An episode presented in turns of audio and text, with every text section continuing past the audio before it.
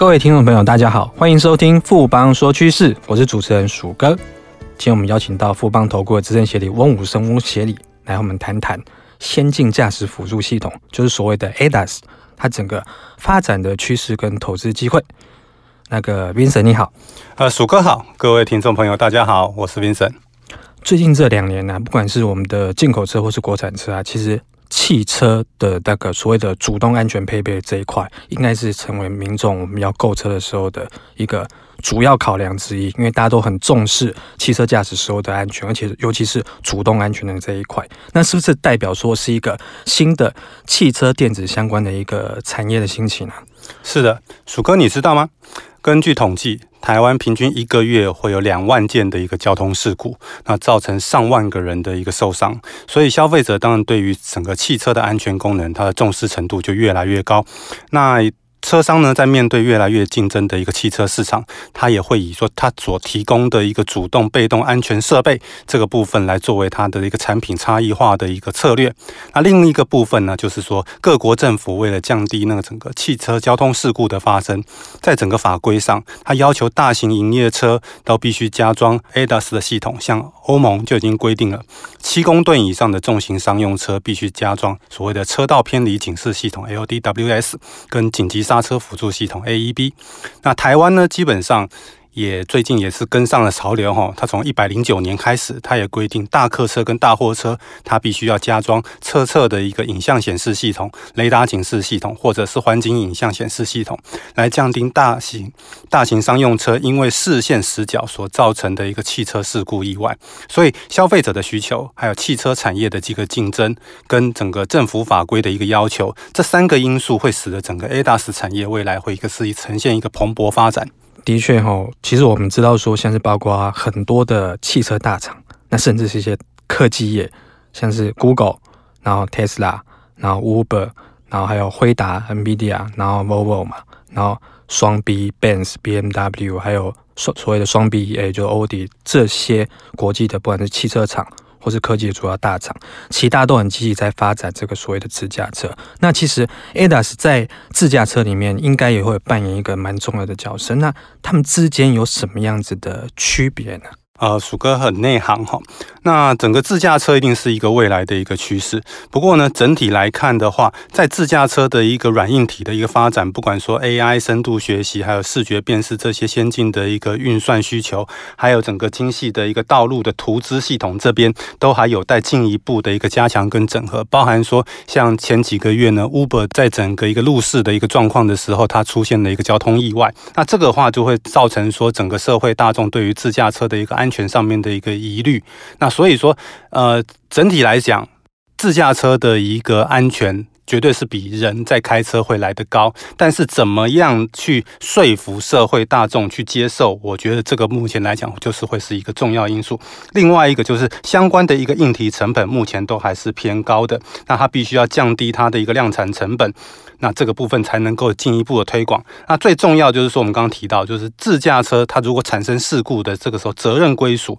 因为这个牵扯到法律层面，还有保险层面，所以这都必须要完完善的一个规划。所以虽然说现在整个科技上、技术上应该是可以达到说完全自动驾驶这样子的一个科技能力，但是在考量到成本还有相关的法律保险这边综合因素之后，我们会认为呢，整个完全自动驾驶的 Level Five。的一个智能的自驾车必须要等到二零二五年之后才会开始进入市场，但是在这个之前呢，整个市场对于行车。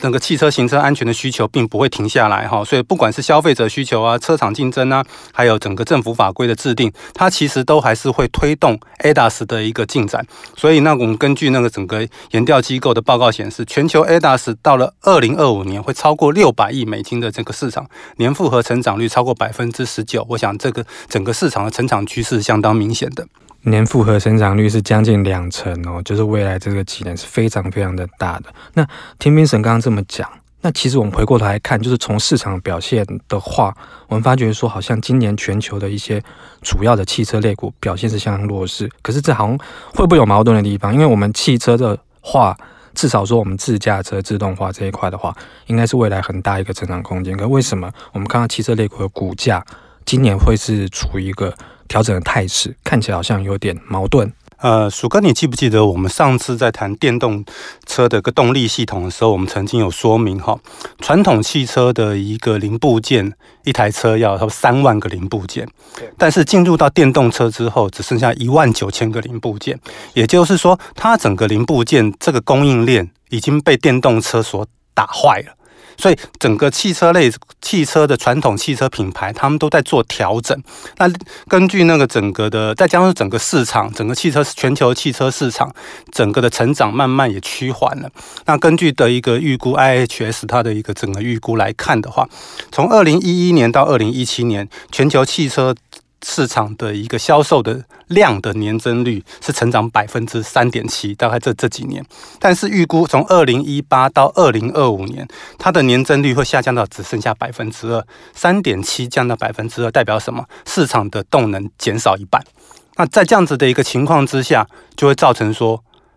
大家基本上都在等什么？第一个，我要等电动车；第二个，我在等有。更高的安全配备的汽车出来，所以对于整个一个汽车的类股来讲，就特别是传统的这些汽车品牌大厂，它基本上是进入了一个调整的一个大的一个环境。所以也就是说，如果说未来的汽车品牌它推的不是电动车，它又没有先进的 ADAS 系统的话，它的整个竞争力会越来越低，甚至可能会退出市场。我想现在的整个汽车类股的股价基本上就是在反映这个趋势。明神这边其实讲的非常的清楚了。其实我们 ADAS 这一块，在未来的整个不管是汽车业，或是跨入电动车、自驾车这些科技大厂，ADAS 都扮演一个非常非常重要的角色。那我们请明神来跟大家介绍一下，说到底什么是 ADAS ADAS 就是所谓先进驾驶辅助系统，它就是去主动去侦测汽车内外的一个环境资料，然后在最短的时间内提供驾驶人注意可能会影响安全的一个状况，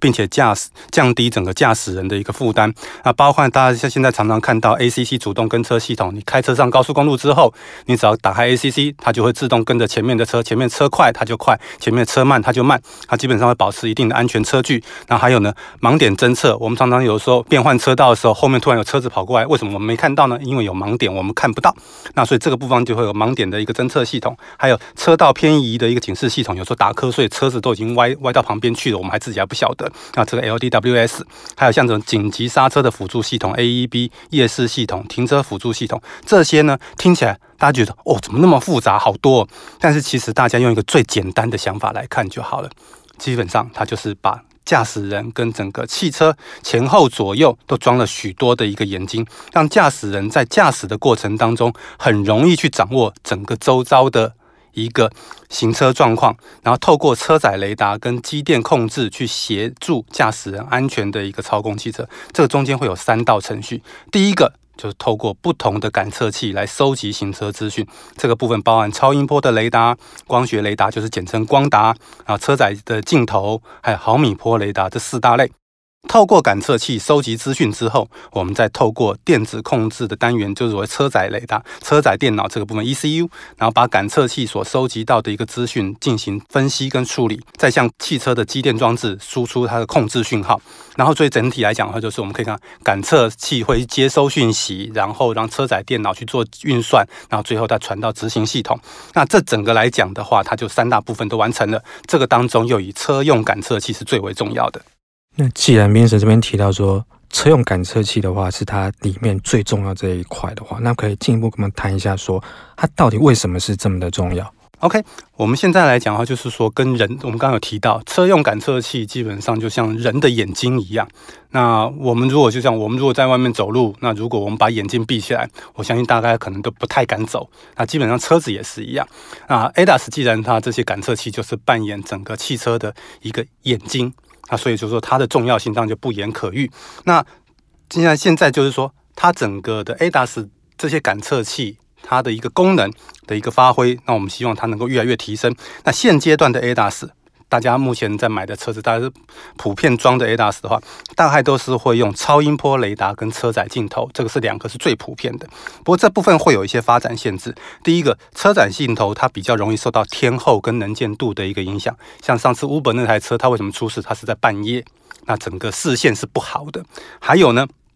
像之前 Tesla 它也曾经出过事，为什么？因为车子是白色的，障碍物是白色的，然后反光，它整个来讲它的辨识程度就变差。所以我们没有发现到车载镜头整体来讲，它在应用上是会有一些影响的。那超音波雷达技术已经相当成熟，但是因为超音波雷达它能够测的距离是比较短的，所以我们大家现在就会想想说，如果怎么样去克服超音波雷达跟车载镜头这样子的一个限制，所以就有所谓的光学雷达光达的产生。那光达是什么呢？光达就是用雷射光的飞行时距 TOF（Time of Flight） 这样作为一个距离量测，它可以精准的建立汽车周遭的 3D 地理资讯模型。大家有没有听到 3D 地理资讯模型？聪明的投资人应该就知道他在讲什么，就是我们前面有跟大家提过的 3D 感测技术。所以光达本身就是一个 3D 感测技术，那只是说。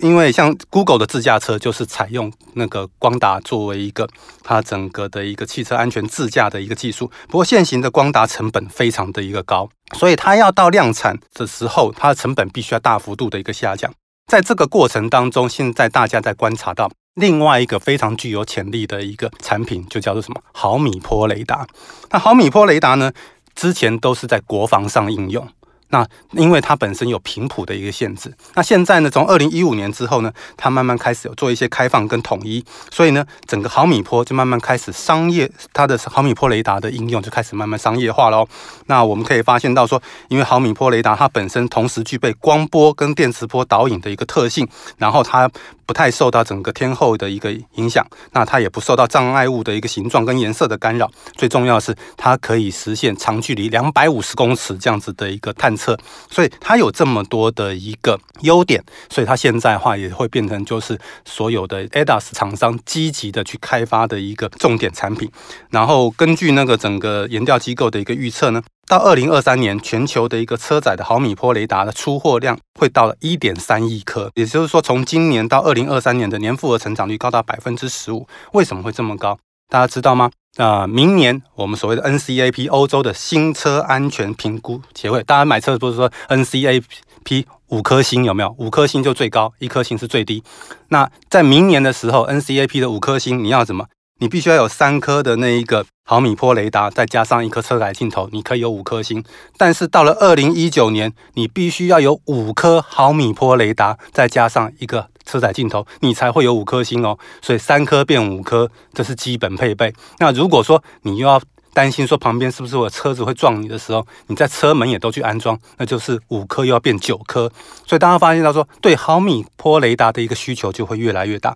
甚至连中国，中国也开始把。就是所谓的 C 的 NCAP，中国的 NCAP 哈，也把整个毫米波雷达列入说它整个安全评分的一个范围。所以不管中国、欧洲，甚至到美国，对于整个毫米波的雷达市场需求，基本上是越来越强。Mr. 这边其实讲的已经非常的清楚，就是整个毫米波雷达，因为它的侦测距离可以到两百五十公尺嘛。那我们知道说，你开车其实速度是时间是非常的紧，速度非常的快，可两百五十公尺，其实那个。距离其实足够你去做反应的，因为那个至少是几十秒，甚至是有一分钟的时间做这种反应。所以我们知道说，毫米波雷达是现在成本跟未来性都还可期。至少在光达它的成本太高，还没有大量普及之前的话，毫米波雷达应该是在 ADAS 里面扮演一个很重要的角色。那我们回过头来看说，里面有哪些公司跟毫米波雷达，甚至整个 ADAS 的系统是值得留意的？嗯。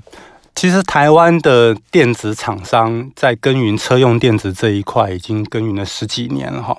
那但是在 ADAS 这个部分呢，基本上是近几年才开始有比较有明显的成效。那目前台湾所开发的，包含 ACC 主动跟车啊、车道偏离警示啊、盲点侦测啊、倒车辅助，甚至环境影像这边都有。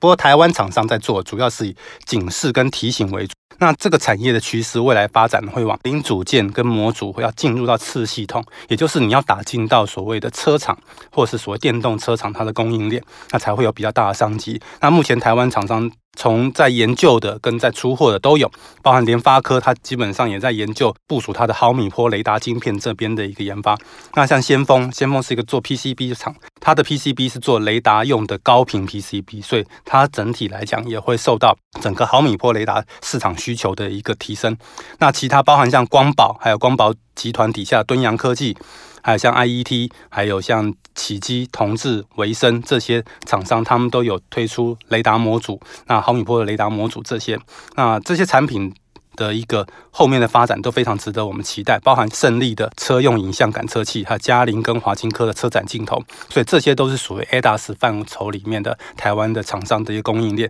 那投资人可以特别去关注这些厂商后续的一个业绩发展。谢谢 Vincent 今天对整个 ADAS。在整个自动自动驾驶辅助系统这边的趋势做这么详尽的说明，谢谢 Vincent 啊，谢谢鼠哥，啊，希望今天的介绍不仅可以帮助大家掌握投资趋势哦，也提供大家在买车的时候多一点参考资讯。没有错，经过今天的节目呢，我想大家对于所谓的 ADAS，还有包括各种主动安全配备在新车上面这个地方，你以后买新车的话，应该都会有一些帮助跟收获。富邦说趋势，我是鼠哥，我们下周见。